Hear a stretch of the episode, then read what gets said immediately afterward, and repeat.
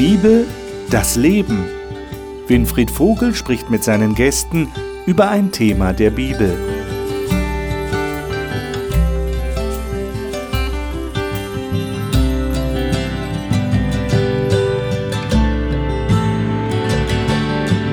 Ein herzliches Willkommen zu unserer Talkrunde über die Bibel. Schön, dass Sie dabei sind. Wir reden schon seit einigen Wochen über ein Thema, das eigentlich ein, ein Lebensthema ist. Anders kann man das gar nicht bezeichnen. Christen nennen das Haushalterschaft, weil die Bibel auch oft von der Rolle des Christen als Verwalter spricht. Wir haben Ressourcen bekommen. Gott hat uns beschenkt mit Dingen, die wir haben und die wir einsetzen können. Und jetzt ist die Frage, wie gehen wir am besten damit um? Und da haben wir schon etliche Aspekte dieses Themas behandelt. Und heute geht es wieder, während wir uns dem Ende dieses Themenzykluses nähern, um die ganz grundsätzliche Frage, wie setze ich die Prioritäten richtig? Die Bibel nennt das geistlich Leben. Was heißt das eigentlich, geistlich Leben? Die Bibel nennt das auch mit Gott leben, im Glauben leben. Wir wollen versuchen, das ein bisschen aufzuschließen und in eine Sprache zu übersetzen, die, die uns näher kommt, die wir verstehen können in unserem Leben, in dem wir nun jeden Tag sind. Und wir werden das mit den Gästen hier besprechen, was die Bibeltexte dazu sagen. Da haben wir auch ein paar schwierige Bibeltexte dabei, die nicht so leicht zu verstehen sind. Ich bin schon gespannt darauf, was meine Gäste dazu sagen werden. Und dies sind meine Gäste heute. Dayani Cruz Schäfer ist in Manaus, Brasilien geboren und hat dort einen Bachelor in sozialer Arbeit gemacht und studiert jetzt für ihren Master mit Schwerpunkt Migration und Kultur. Sie sagt, sie habe festgestellt, dass Gott die besten Pläne für ihr Leben hat. Franziska Knoll macht derzeit in Leipzig ihren Master in Psychologie. Sie sagt, die Bibel sei für sie der Ort zum Auftanken, um Orientierung im Leben zu finden und eine Beziehung mit Jesus zu führen. Dies sei für sie grundlegend in ihrem persönlichen Glauben. Günter Maurer ist Pastor, lebt mit seiner Frau in Zürich in der Schweiz und betreut dort eine Freikirchengemeinde. Er war viele Jahre in leitender Verantwortung seiner Freikirche in der Schweiz und in Österreich tätig, wo er geboren und aufgewachsen ist. Christoph Jansky ist in der Nähe von Magdeburg geboren und in Mecklenburg-Vorpommern aufgewachsen. Er hat zunächst als Informationselektroniker gearbeitet, dann Fachabitur gemacht und studiert heute Theologie in Österreich. Ich habe einen interessanten Text für euch. Das ist eigentlich unter Christen ein sehr bekannter Text, vor allem auch in der Diktion von Martin Luther. Aber vielleicht können wir es mal in einer moderneren Fassung lesen. Da wende ich mich nach links zu äh, Franziska mit der Neues Leben Übersetzung. Und zwar Matthäus 6, 30 bis 34. Aber wir greifen mal den einen Vers heraus. Über Matthäus 6 haben wir in einer vorigen Sendung schon mal gesprochen, die Bergpredigt, wo Jesus davon spricht, dass wir uns keine Sorgen machen sollen, weil Gott für uns sorgt. Aber dann kommt dieser Satz, den Jesus hier sagt in Vers 33. Hören wir uns den mal an. Macht das Reich Gottes zu eurem wichtigsten Anliegen. Lebt in Gottes Gerechtigkeit und er wird euch all das geben, was ihr braucht. Hm. Natürlich würde ich jetzt gerne von euch wissen, wie das praktisch aussieht. Wie lebt ihr das denn praktisch? Also wenn ich das mal aufgreife, wenn ihr für ihn lebt und das Reich Gottes zu eurem wichtigsten Anliegen macht, wie, wie erlebt ihr das im täglichen Leben? Wie macht ihr das Anliegen Gottes zu eurem Wichtigsten? Also in meiner Bibel steht, trachtet zuerst. Es ist dieser bekannte Text, also das wichtigste Anliegen. Trachtet zuerst nach dem Reich Gottes. Zuerst genau. ist zuerst. Mhm. Und früher habe ich da an und für sich äh, Anstrengungen gemacht, äh, um wirklich also etwas bewusst zu machen, das ist wirklich das Erste und das ist das Erste und so weiter. Äh, heute denke ich anders. Es ist einfach äh, für mich eine Reflexion, dass ich sage, welche Rolle spielt wirklich das Reich Gottes in allem, was ich mache? Äh, ist das wirklich äh, etwas von, von, vom wichtigsten Bestand in meinem Leben. Äh, und manches Mal brauche ich da wirklich eine Korrektur. Ist euch das schon so in Fleisch und Blut übergegangen, dass ihr gar nicht mehr groß darüber nachdenken müsst? Dass ihr vielleicht im Nachhinein merkt, ach, ich habe da irgendwie anders gedacht oder anders entschieden, anders reagiert, weil ich an Gott glaube. Ist das so? Oder ist es immer eine ganz bewusste Entscheidung? Aha, halt, halt, Gott kommt zuerst. Ja, ich glaube, das ist eine bewusste Entscheidung. Weil wir zur Kirche gehen, bedeutet nicht, dass wir schon diese automatischen Dinge haben, dass Gott ist der Erste in meinem Leben. Da muss geübt werden. Es ist nicht einfach, weil wir in unserem Leben heutzutage haben so viel zu tun und manchmal fehlt Zeit für Gott. Mhm. Ich, ich sage immer, ich höre immer diese Satz, diesen Satz auf Deutsch. Ich habe keine Zeit. Ich sage, das ist das, der Lieblingssatz äh, von den Deutschen, weil ich habe das so oft gehört. Und früher für mich in Brasilien, das hat keine Rolle gespielt. Zeit. Es war, ja, es war immer da. Und jetzt, ich merke, ja, es ist schwer.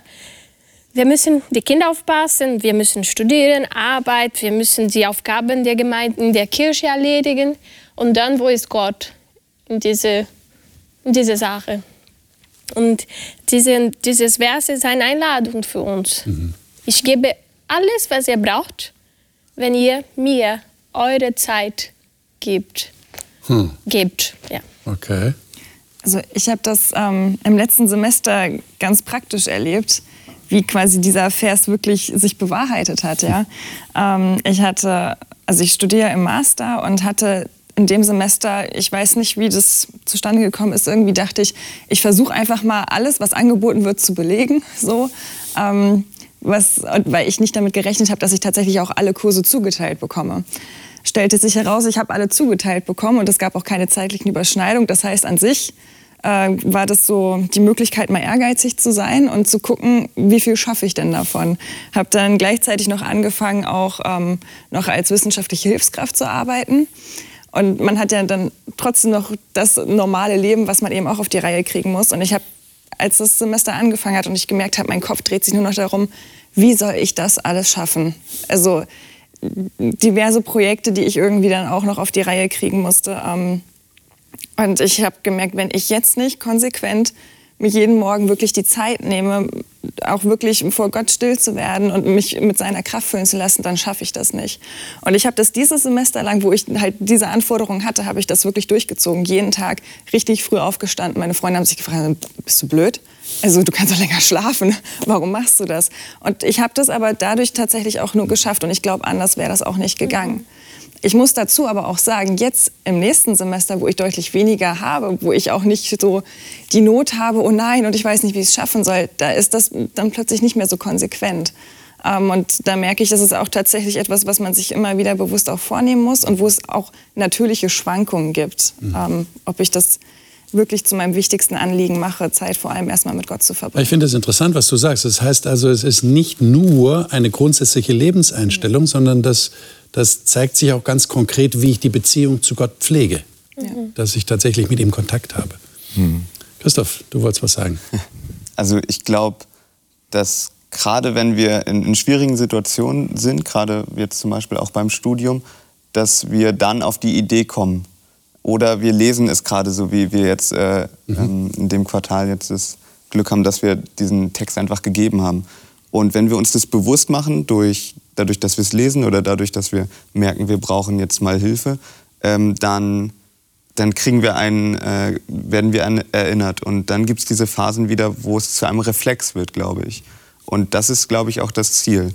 Was ich in meinem persönlichen Leben gemerkt habe, ist, dass ähm, ich gerade, wenn ich jetzt sage, ich trachte nach dem Reich Gottes äh, zuallererst, dass es auch für mich bedeuten kann, dass ich auf mich Acht geben muss, weil wir denken häufig, dass wir, wenn wir nach dem Reich Gottes trachten, etwas tun müssen, etwas schaffen müssen.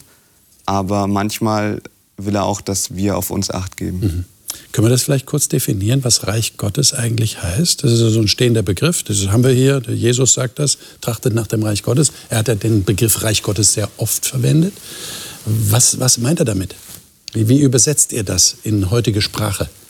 In der Beziehung zu Gott zu leben. Okay. Das heißt also, ich möchte mich hineinbewegen, mhm. dass ich wirklich da mir bewusst bin, ich bin bei Gott, es ist sein Reich, mhm. in seine Sphäre sozusagen. Mhm. Und äh, es macht mir Freude.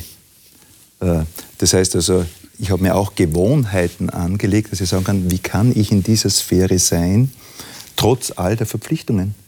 Ich habe viele Ausschüsse zu leiten gehabt habe mir dann zur Gewohnheit gemacht, wenn ich irgendwo hingefahren bin, ich habe schon gewisse Plätze gehabt und gesagt, da nehme ich mir Zeit, ganz bewusst. Ich möchte nicht einfach so von Ausschuss zu Ausschuss äh, äh, haspen, sondern ich möchte mit diesem Bewusstsein der Gegenwart Gottes da hineingehen. Mhm. mhm. Das war mir wichtig. Mhm. Und dann auch dafür sorgen, dass die diese Sphäre Gottes, genau. die Atmosphäre, aber auch die, die Sphäre der, der Machtbereich Gottes, könnte man ja auch mhm. sagen, mhm. dass, dass der ausge, ausgeweitet wird, dass, dass es anderen auch bewusst wird. Da, da ist Gott das tut da. mir gut, mhm. tut aber auch der ganzen Umgebung dann gut, okay. im Miteinander. Okay. Danke. Ich würde mit euch noch einen Text lesen hier in Kolosser 3, äh, der das noch ein bisschen vertieft, glaube ich.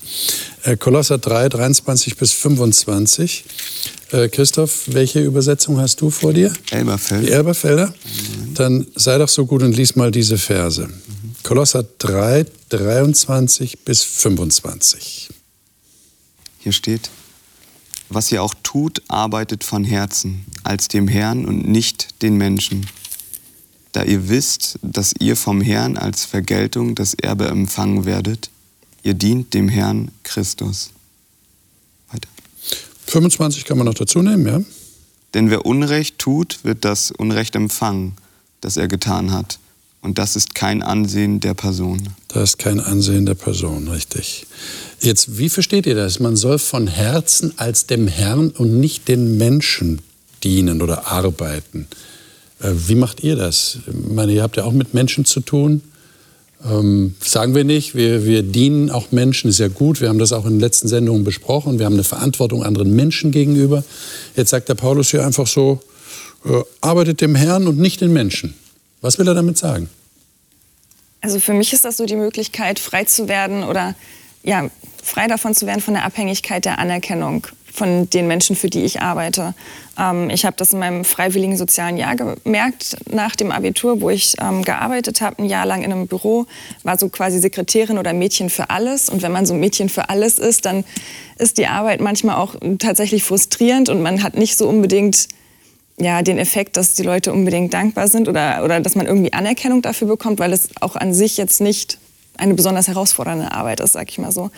Ähm, und ich war da tatsächlich sehr frustriert an Stellen, habe gedacht, ich arbeite hier jeden Tag acht, neun Stunden und irgendwie kommt nichts zurück und hatte da auch nicht dann so die Motivation und habe dann bin damals dann auch auf diesen Vers gestoßen, wo ich gedacht habe, hey, guck mal, Stell mir vor, Jesus steht vor dir und fragt dich, kannst du das für mich machen? Kannst du das für mich ausdrucken? Kannst du die Sachen heften? Natürlich kann ich das machen. Und dann, dann ist die Einstellung wirklich tatsächlich auch eine ganz andere. Und das hat mir da sehr geholfen, dann trotzdem wirklich 100 Prozent zu geben. Okay. Mhm. Ich finde. Christoph. Entschuldige.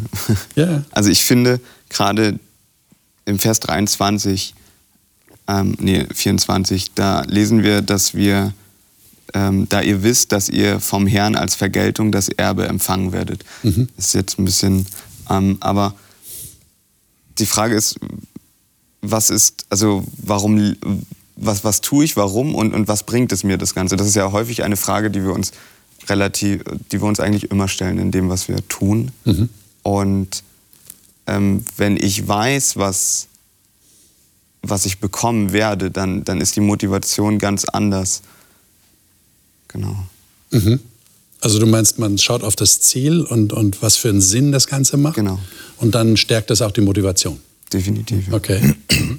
Äh, mir gibt es auch noch einen zusätzlichen Bereich vor Augen, äh, denn alles, was ihr tut, äh, manches Mal stehe ich in der Gefahr, die Arbeit eines anderen zu bewerten. Mhm. Das ist höher, das ist weniger.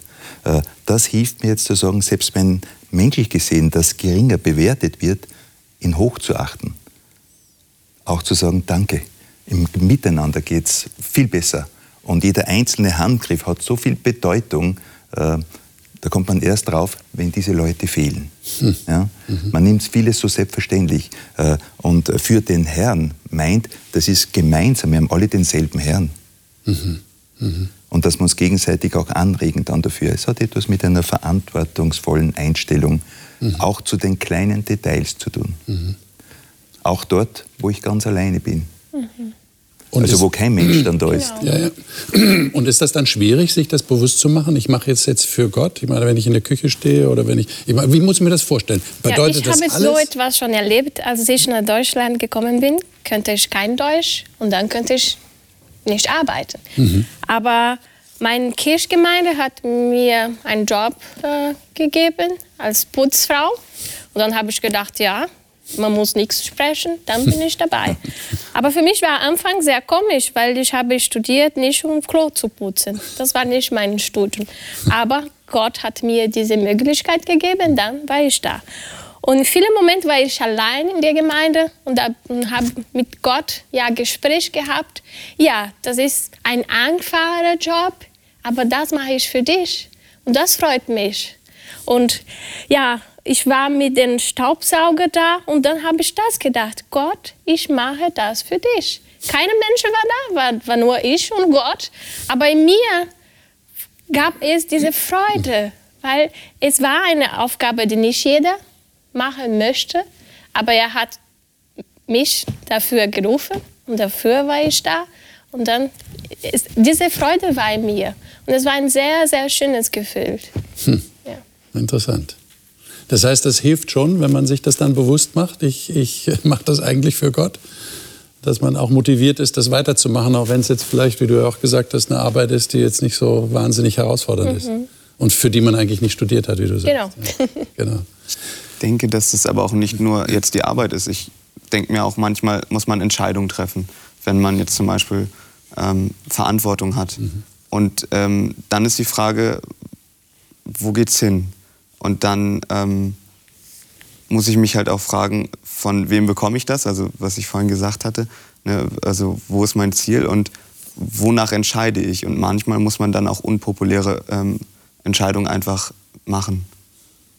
Und dann hilft es, dass man sagt, ich mache das genau. für Gott und nicht für die genau, Menschen. Genau, weil man weiß, wofür man es macht und, und ähm, wie viel, also was man davon hat. Also das hat auch wieder mit der Frage der Anerkennung zu tun, die ich durch Menschen vielleicht genau, haben richtig. will und vielleicht genau. in dem Moment nicht bekomme. Und die ich dann einfach auch ausblenden muss. Okay. Mhm. Okay. Äh, noch etwas kommt vielleicht auch dazu. Äh, wir geben damit äh, dem Reich Gottes oder Gott selbst an für sich Bedeutung. Mhm. Es muss irgendwie sichtbar werden. Mhm. und unwillkürlich, wenn irgendetwas getan wird, wir fragen uns immer, warum macht er das so und nicht anders? Ja? Und äh, nicht bei den großen Sachen, da ist es leicht, groß zu sein, sondern gerade bei diesen kleinen Sachen, wie das gemacht wird, da merkt man eine unglaubliche Liebe, äh, nicht nur, dass ich vielleicht Geld bekomme, sondern das ist etwas Größeres dann da. Und wenn das auch noch gesehen wird, dann von anderen, und manches Mal gehe ich durch meine Kirchgemeinde hindurch, da erlebe ich das genauso. Da ist dann an einem Bereich, wo niemand sonst in der Kirche ist, sozusagen eine Person und die reinigt jetzt äh, die Toiletten oder die Räumlichkeiten und man fängt ein Gespräch an und drückt auch die Dankbarkeit aus, dann merken wir, wir sind gesamt in einem größeren Rahmen eingebettet. Mhm. Und wäre das auch ratsam, das vielleicht manchmal zu verbalisieren, also anderen Menschen zu sagen, wir haben ja auch in anderen Sendungen darüber gesprochen, wir geben, wir, wir teilen, wir geben weiter an andere, was auch immer es jetzt ist. Zeit oder Geld oder Gaben, Fähigkeiten, dass wir das auch verbalisieren vielleicht und sagen, ich, du, ich, ich mache das, weil Gott mich so beschenkt hat, weil, weil ich für Gott lebe. Äh, habt ihr das schon mal in Erfahrung gebracht, ob das gut wäre oder könnt ihr euch das vorstellen, dass das gut wäre, um eben andere darauf hinzuweisen, dass es, das hat mit Gott zu tun? Können ja die Zuschauer sich überlegen. Ne? Mhm. Äh, oder ihr überlegt gerade, ob ihr das vielleicht mal umsetzen könntet, wäre vielleicht eine Idee, die man äh, sich überlegen kann. Epheser 5 habe ich als Text hier vor mir. Das ist ein sehr interessanter Text. Bin mal gespannt, was ihr dazu sagt. Kein, kein einfacher Text, habe ich ja schon angekündigt. Wir haben auch nicht so einfache Texte dabei. Epheser Kapitel 5, 15 bis 20. Äh, lesen wir mal. Äh, vielleicht kannst du es mal lesen. Günther, aus deiner Luther 84. So seht nun sorgfältig darauf, wie ihr euer Leben führt, nicht als Unweise, sondern als Weise. Und kauft die Zeit aus, denn es ist böse Zeit. Darum werdet nicht unverständig, sondern versteht, was der Wille des Herrn ist. Und sauft euch nicht voll Wein, woraus ein unordentliches Wesen folgt, sondern lasst euch vom Geist erfüllen Ermuntert einander mit Psalmen und Lobgesängen und geistlichen Liedern, singt und spielt dem Herrn in eurem Herzen und sagt Dank Gott, dem Vater, alle Zeit für alles im Namen unseres Herrn Jesus Christus. So, mit diesem Text sind wir wirklich fast wörtlich bei dem Thema, das wir haben, geistlich leben, so nennt die Bibel das, also im Geist Gottes leben. Könnt ihr das irgendwie erklären, jemand, der das vielleicht noch nie gehört hat? Was heißt das? Ja, zunächst einmal drückt es aus, es kommt nicht von selbst. Okay. Also es steht hier, äh, seht sorgfältig darauf, wie ihr euer Leben führt. Äh, man kann sehr leicht weggleiten oder man kann oftmals sich eine Gewohnheit nur aneignen. Also wirklich ein geistliches Leben ist ein Leben, ist mhm. etwas Lebendiges mit allen Möglichkeiten, mit allen Schattierungen. Mhm. Und was genau hat denn der Geist damit zu tun, der Geist Gottes? Was würdet ihr sagen? Naja, also ich gehe ja davon aus oder lade ja quasi den Heiligen Geist ein, in mir auch zu leben mhm. und ähm, dadurch auch zu wirken. Ähm, genau, davon gehe ich einfach grundsätzlich aus, dass mit der Taufe das erstmal festgemacht ist und mhm. ich natürlich auch jeden Tag dann irgendwie drum neu irgendwie bitten möchte. Ähm, aber genau wie du auch schon gesagt hast, das ist trotzdem noch kein Selbstläufer. Also ich habe auch jederzeit dann immer noch die Möglichkeit, dann in der Situation, auch vielleicht, wo der Geist Gottes mich anspricht, hey, mach das doch so. Oder hier steht ja in meiner Übersetzung auch, nutzt dann jede Gelegenheit, in diesen üblen Zeiten Gutes zu tun. Also wenn ich so eine Gelegenheit habe, habe ich dann trotzdem immer noch die Wahl und ähm, genau, kann mich dann dafür entscheiden, Gutes zu tun. Wenn jetzt jemand sagen würde, na ja, aber das ist ja vielleicht Lebensreife. Ihr interpretiert das so, dass das der Geist Gottes ist, der da zu euch redet. Woher nehmt ihr die Gewissheit, dass da Gott selber durch seinen Heiligen Geist äh, zu euch spricht? Es kann doch sein, ihr seid einfach klüger geworden durch Erfahrung und dann sagt ihr, nee, jetzt mache ich das aber so oder es kommt euch plötzlich ein Gedanke oder spricht euch jemand an. Wieso wisst ihr, dass das der Geist Gottes ist? Das ihr setzt das einfach voraus? Das ist die Frage, was mich beeinflusst. Die, wenn ich jetzt sage, okay, der Geist Gottes, den bekomme ich dadurch, dass ich zum Beispiel die Bibel lese. Ja, dass, ich, dass ich mir Gedanken darüber mache. Ich fand jetzt auch den Aspekt, weil wir haben, da stehen, seht nun ga, äh, genau zu. Also was, was bedeutet genau zusehen? Ne? Reflektieren nicht vielleicht auch eines, ein, eine Sache von Zusehen? Und wenn ich weiß, welche Sachen mich beeinflussen und das dann reflektiere, dann kann ich sagen, okay, woher kommt es? Ich muss dann natürlich glauben, dass der Heilige Geist in mir wirkt. Okay. Aber, ähm, aber irgendwie weiß man es dann auch, würde ich schon sagen. Also, weil es logisch ist. Wenn ich weiß, woher etwas kommt und was mich beeinflusst, dann kann ich auch das ruhig glauben. Okay, wenn, wenn die Bibel mir sagt zum Beispiel, da wirkt der Geist Gottes in dir und genau. du kannst ihn einladen, dann glaube ich das, mhm. so wie ich glaube, dass Jesus von den Toten auferstanden ist, genau, glaube ich, dass da was passiert in mir. Weil die Bibel das halt so dann auch. Und dann kann ich es auch so interpretieren genau. für mich. Und deshalb kommt ihr dann drauf. Ich spüre das aber auch in der Situation deutlich, ähm, deshalb, weil ich vielleicht auch konträr dazu stehe in hm. der Situation. Also ähm, zum Beispiel hatte ich das letztens, dass ich mich mit einer Freundin ähm, ja nicht gestritten, aber irgendwie gab es da Unstimmigkeiten. Es waberte so untergründig irgendwie so ein Konflikt mit drin und das, das hat mir irgendwie, ja, ich war nicht glücklich damit. Ich war aber auch selber an dem Punkt irgendwie, wo ich dachte, nee, ich bin doch im Recht. Also ich habe doch echt nichts Falsches gemacht. Warum kann sie das nicht verstehen? Ähm, und wo ich dann echt schon deutlich, also ich, natürlich ist auch meine Interpretation, aber schon deutlich sagen würde, nee, der Heilige Geist hat da weiter dran gearbeitet und hat mir so viel Unfrieden gegeben über diese Situation, dass ich dann das selber dann den ersten Schritt gemacht habe, das angesprochen habe und dann nicht darauf beharrt habe, dass ich doch aber im Recht bin und eigentlich müsste sie doch kommen. Und das sind dann für mich schon, das ist das Wirken auch von Gott und auch so das Stück geistlich zu leben, dass man das dann eben zulässt und dann eben nicht auf der eigenen Meinung beharrt, sondern Gottes eben auch sprechen lässt. Und du siehst das auch eben so, wie du sagst, weil das auch konträr ist zu deiner eigenen ja. Neigung, die du normalerweise hättest. Ja. Okay. Ja, das ist interessant. Wir haben schon einmal über neue Gedanken gesprochen. Mhm, genau. Und das ist die Tatsache. Wenn wir merken, dass der Heilige Geist in uns wirkt, wenn wir diese neue Gedanken haben, wenn wir gegen den Strom schwimmen und diese Unzufriedenheit, die wir normalerweise nicht hätten, wenn wir nicht diese mhm. diese Geist in uns hätten. Mhm. Nur neue Gedanken kommen mir öfters und lenken mich oftmals dann äh, vom Wesentlichen auch ab.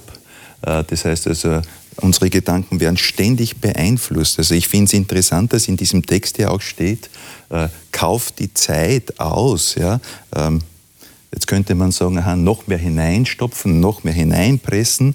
Aber genau, wir haben ja gerade gehört, die Deutschen sagen immer, sie haben keine, haben Zeit. keine Zeit. Was heißt denn jetzt Zeit auskaufen? Ja, eben. Das ist ein, ein Riesenproblem dann. Und ich denke, äh, dass dahinter auch dieser Gedanke ist, kauft diese besonderen Momente auch aus. Lasst euch nicht berauben.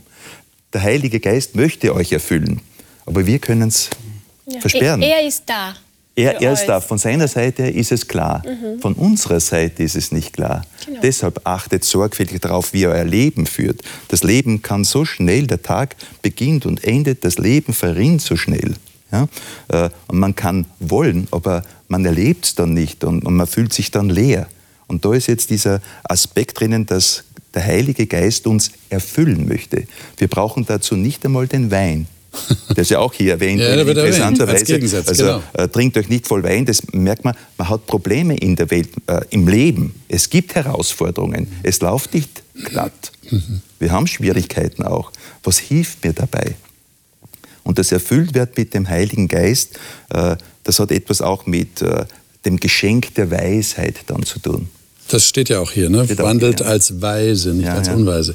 Das heißt, ich höre da so ein bisschen raus, äh, das könnte so die Bibelversion von Carpe Diem sein, ja? Nutze den Tag. Seht ihr das so? Äh, auch dieser Aspekt kam ein bisschen raus, was du gerade gesagt hast. Kauft die Zeit aus. Ja, Verschleudert nicht die Zeit oder verpasst nicht die richtige Zeit? Oder lasst euch beschenken. Oder lasst euch also, beschenken. Oder umgekehrt, lasst euch nicht berauben. Okay. Ja, ja das macht okay. Ich, also ich habe früher in, meinem, in meiner Schulzeit sehr viel Computer gespielt. Und ähm, meine Mutter hat mir den weisen Rat gegeben, dass sie gesagt hat, Christoph, du musst darüber nachdenken, ähm, womit beschäftigen sich deine Gedanken. Wenn ich dann in der Schule sitze, aber trotzdem über meine Computerspiele nachdenke, dann ähm, verschwende ich Zeit. Das hat man dann auch in den Noten gesehen.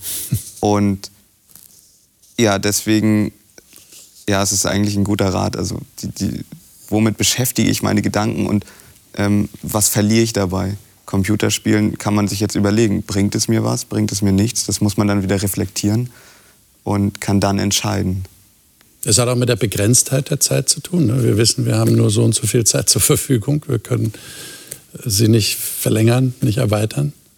Ist dann sollten wir sie nutzen. Ist aber interessant, dass wir dieses äh, Zeitnützen immer mit Aktivität ja, ja, ja, genau. äh, verbinden. Äh, ich glaube, Zeitnützen hat auch etwas zu tun, eine Pause zu machen, äh, an sich selbst einmal äh, zu denken, zurückzutreten, das ganze Bild wiederum vor Augen zu haben, mit Gott in Kontakt zu treten und sagen, Gott, gib mir Gnade jetzt. Ich bin herausgefordert.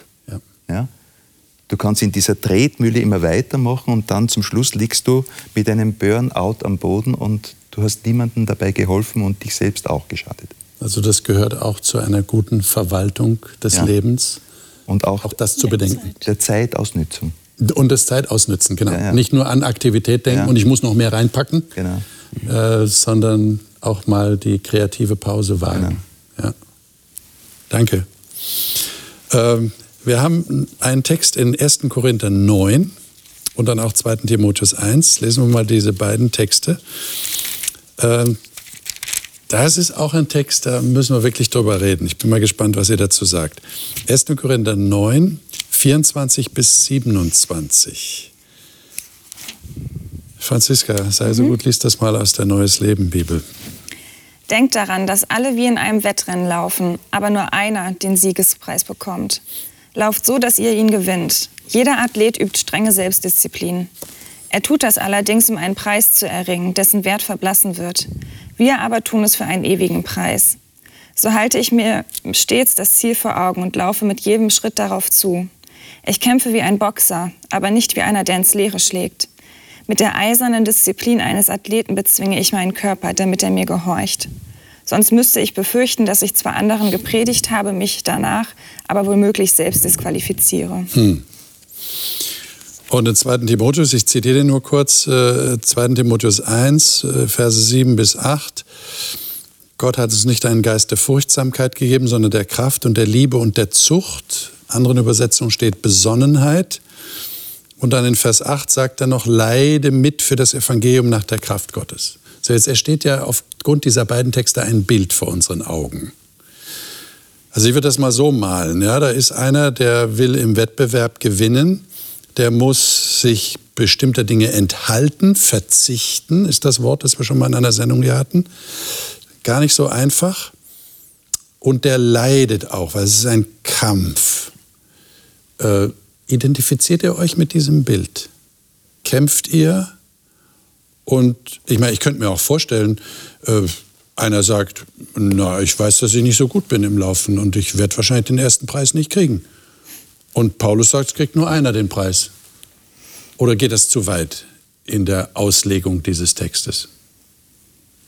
Also es fällt mir tatsächlich schwer, das eins zu eins zu übertragen. Okay. Ähm, weil wir gehen ja auch nicht davon aus, dass nur ein Mensch gerettet wird, sondern dass jeder, der an Gott glaubt und das annimmt, die Gnade von Jesus, dass er kann. diesen Preis auch gewinnen kann. Okay. Ähm, das, was ich aber übertrage, ist tatsächlich dieser klare Fokus. Mhm. Das ist mein Ziel, da will ich hin. Und das hat die wirklich übergeordnete Priorität. Und da kann man sich das dann, finde ich, schon von diesem Bild auch abschauen, von diesem Athleten, der dann eben schaut, was dient jetzt meinem großen Ziel und was dient dem nicht. Worauf muss ich verzichten? Was würde mir jetzt schaden? Was, wenn ich als Athlet dann die Nächte durchzeche oder irgendwie einen ungesunden Lebensstil zum Beispiel habe, dann würde der ja auch nicht die Höchstleistung bringen können. Und genauso muss ich eben auch in meinem Leben schauen, was dient dem. Ähm, zum Beispiel mit Freundinnen die ganze Zeit über andere Menschen lästern, dient dem wahrscheinlich nicht. Das wäre etwas, worauf ich verzichte. Und das ist tatsächlich zum Beispiel auch ein Kampf. Ähm, ich kann mich meiner Schulzeit erinnern, da war das tatsächlich, bin ich aufgefallen, wenn ich gesagt habe, nee, ich sage dazu nichts, ich möchte das nicht. Ähm, ach nee, oh, Franzi, du lässt das ja nicht. Und hm, also das, das war, ja, ist jetzt auch ein banales Beispiel, aber es gibt eben so Dinge, auf die man verzichtet dann auch. Es ist ein sehr plakatives Bild und man kann jetzt äh, an die schmerzhaften Kanten und Ecken verweisen. Aber ich denke, es ist gar nicht so dieses Schmerzvolle im Vordergrund, sondern will ich etwas? Habe ich das Ziel vor Augen? Äh, Und irgendwie, äh, wenn ich wirklich etwas möchte, wenn es mir wertvoll geworden ist, dann ist das andere nicht mehr so im Fokus, sondern es geschieht so. Ich weiß, es braucht diesen Einsatz. Und dieser Einsatz hat auch manches Mal auch, dass ich etwas zurückstelle, weil das jetzt im Vordergrund ist zu tun, also mit Prioritäten, äh, Einstellungen äh, und immer wiederum auch mich selbst zu fragen, ist das wirklich mein Ziel? Und warum ist es mein Ziel? Also nicht nur um eines Zieles willen, sondern es muss einen großen Wert haben. Dann bin ich auch bereit für Leiden. Okay, und, und das ist es dann schon? Also, da- dass es auch schwer fällt und dass man sagt, ich verzichte jetzt bewusst darauf, obwohl es mir schwer fällt, darauf zu verzichten. Eigentlich will ich das nicht verzichten. Will ich nicht darauf verzichten. Und dann, ist, dann, dann leidet man? Oder wie ist das zu verstehen?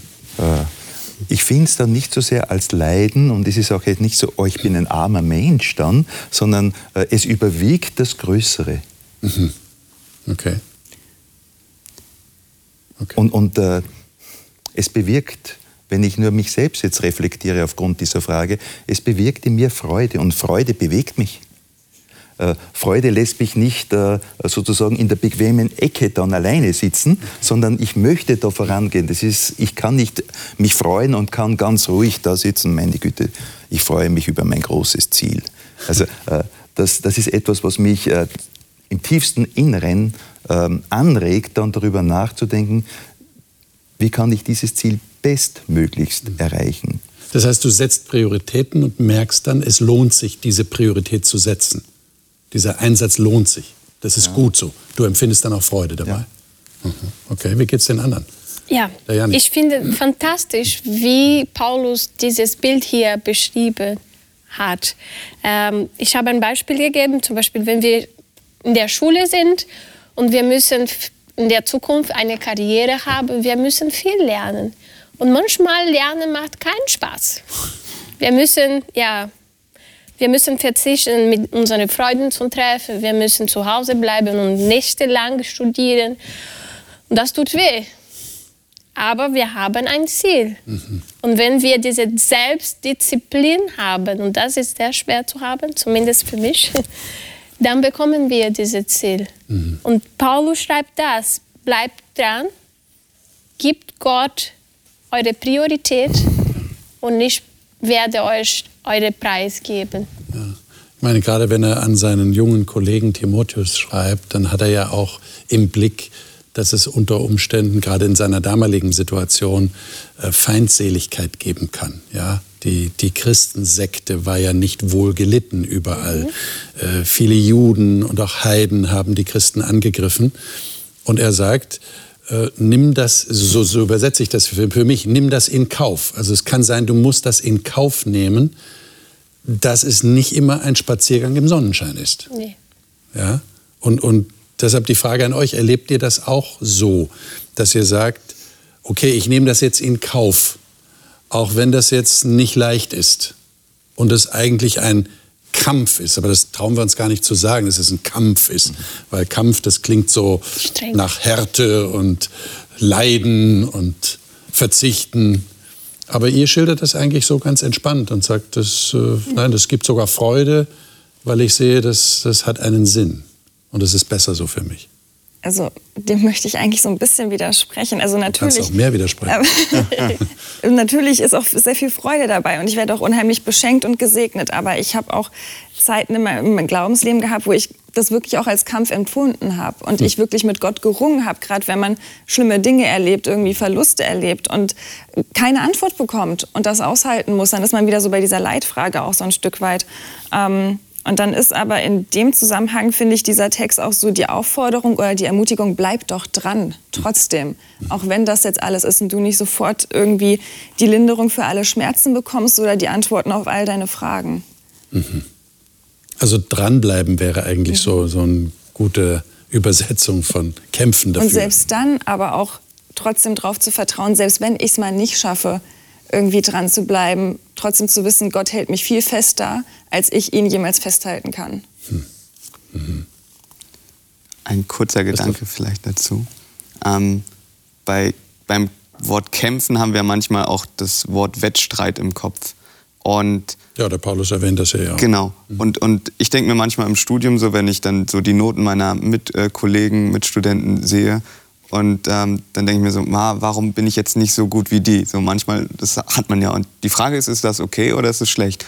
Viele würden sagen, das ist schlecht. Ich glaube aber, dass es auch teilweise gut ist. Ich glaube, dass wir, dass wir das ruhig machen dürfen. Die Frage ist nur, mit welchem Geist gehe ich daran? Möchte ich, finde ich das jetzt doof, weil er besser ist? Oh, also, also weil ich mich mit ihm messen will? Oder finde ich das interessant, wie er das hinkriegt, dass er eine 1 schreibt und ich eine 2 oder eine 3. ne? Also vergleiche ich oder adaptiere ich, so würde ich das vielleicht nennen. Oder, oder ja, also verbessere ich mich durch, durch sein Wissen. Würdet ihr, würdest du das jetzt auch übertragen auf, auf das geistliche Leben, über das wir hier reden, dass man sich vergleicht mit anderen und sagt, die sind besser dran, die sind näher am Siegespreis, wie Paulus das hier nennt? Eben nicht. Und das ist ein Ansporn für mich? Oder genau, eben, eben nicht vergleichen, sondern also, also sehen, hey, der, der lebt besser oder irgendwie dem geht's besser. Der lächelt die ganze Zeit. Warum lächelt der? Ja? Ähm, ich will auch lächeln so. Und dann okay. kann ich mir Sachen anschauen, so, hey, ich will das auch. Wie machst du das? Man kann ja nachfragen. So, man hat ja von Gott einen Mund bekommen, ne? zum Glück. Ja. Zum Beispiel. Also so, so einen Motivationsschub zu bekommen, ja. wenn man andere beobachtet und den Eindruck hat, das ist sehr positiv, was die genau. erleben. Und dem möchte ich eigentlich nacheifern. Und, und da ist dieser, dieser Gedanke des Wettkampfs gar nicht so verkehrt, einfach um, ja. um sich zu motivieren. Aber ihr würdet nicht sagen, dass ihr wie Paulus, ich lese Vers 27, euren Leib zerschlagt und ihn knechtet, damit ihr nicht selbst verwerflich werdet? Ich habe das jetzt mal persönlich übersetzt. Könnt ihr euch damit irgendwie identifizieren oder würdet ihr sagen, nee, das ist die persönliche Erfahrung von Paulus, aber meine ist es noch nicht? Meinen Leib zerschlagen und ihn knechten. Man fragt sich, was, was meint der Paulus damit? Was, was hat er da gemacht? Und das ist die Frage, meint er hier den Leib oder meint er hier sein, sein, sein leibliches Denken, sein, seine okay. Versuchung, die er vielleicht hat? Oder ja, so. auch eine Version, ja. Genau. Und Was meint ihr? Naja, bei, einer, bei einem äh, Lauf vor diesem Bild hier, also Wettkampf und so weiter, da komme ich auch an meine Grenzen. Und äh, wenn ich während dieses Laufens nicht meinen Willen über meinen Leib setze, gewinnt der Leib. Da geht mir also die Puste irgendwie, aus, ne? da geht mir die, na, und ich verliere von vornherein äh, alle Kraft, die, als würde die Kraft aus mir hinausfließen. Also mein Denken macht da unglaublich viel aus. Und ich denke, da äh, ist die äh, Disziplin dahinter, bleibe ich dran, so wie wir zuerst das Thema gehabt haben. Ja, auch ja. auch wenn es momentan Schwierigkeiten gibt, auch wenn ich mich momentan sogar fragen kann, warum habe ich mir das angetan? Denn manches Mal kommt es ja auch dazu, dass wir uns zu etwas verpflichtet haben, äh, wo wir sagen, eigentlich hätte ich jetzt ganz gern eine Entlastung. Ja. Es kommt noch etwas dazu. Ja. Äh, wie stehe ich dazu? Kann ich damit umgehen? Kann ich da noch etwas ändern? Oder ist jetzt dieser Bereich da, dass ich sage, ich muss auch meinen Leib in der Weise bezähmen oder wie es du äh, gelesen hast, zerschlagen. zerschlagen. Also ja. das ist mal ein bisschen gar steil, dieser Ausdruck. Ja. Aber irgendwie hat es etwas mit Disziplin zu tun in erster Linie. Wie würdet ihr sagen, letzte Frage an euch, äh, Müsst ihr euch selber motivieren, äh, dass ihr dran bleibt? Sagt ihr irgendwann mal, jetzt bleib aber dran und lass nicht nach? Weil das scheint so ein bisschen das Bild zu sein, das ihr hier hat. Seid nicht nachlässig, sondern bleibt dran, habt das Ziel vor Augen. Motiviert ihr euch selber damit? Kommt das vor? Weil ihr manchmal so lasch werdet? Also stellenweise schon, aber das versagt ja auch dann ab und zu mal, diese Eigenmotivation. Und da bin ich froh, dass wir als Christen wirklich auch zusammen unseren Glauben leben dürfen und dass wir uns auch gegenseitig haben, um uns eben zu motivieren. Und allein dadurch, dass ich vielleicht auch von den Erfahrungen und Erlebnissen meiner Mitmenschen eben höre, selber auch wieder motiviert bin, dran zu bleiben. Mhm. Liebe Zuschauer, wie geht's Ihnen? Haben Sie jemand in der Nähe, der Sie ermutigt und der Ihnen einen Motivationsschub gibt, damit Sie dranbleiben? Ich denke, das haben wir heute hier besprochen. Äh, diese Texte, die ja nicht so ganz einfach zu verstehen sind, wo der Paulus sehr krass redet von diesem Lauf und dranbleiben und Jesus sagt, äh, Gott soll das Erste im Leben sein. Das ist im Alltag ja nicht ganz so einfach, das müssen wir ganz ehrlich zugeben. Aber deshalb ist es wichtig, sich immer wieder auch gegenseitig zu ermutigen, dran zu bleiben. Dazu ermutigen wir Sie auch, je nachdem, wo Sie in Ihrem persönlichen Leben und in Ihrem Leben mit Gott stehen. Das nächste Mal werden wir dieses Thema abrunden, indem wir nochmal darüber reden, was es heißt, genügsam und zufrieden zu sein. Das klingt sehr schön, nicht? Das wünscht man sich eigentlich. Ich möchte gerne mir genügen lassen mit dem, was ich habe, mit dem, was ich bin. Ich bin zufrieden. Äh, häufig sind wir nicht zufrieden. Wie können wir zufrieden werden? Die Bibel hat auch dazu einiges zu sagen. Ich bin selber gespannt, was wir da herausfinden werden mit den Gästen hier im Studio. Wir werden wieder da sein. Wir hoffen, Sie auch. Bis dahin wünschen wir Ihnen Gottes Segen für all Ihr Nachdenken über das Leben mit Gott.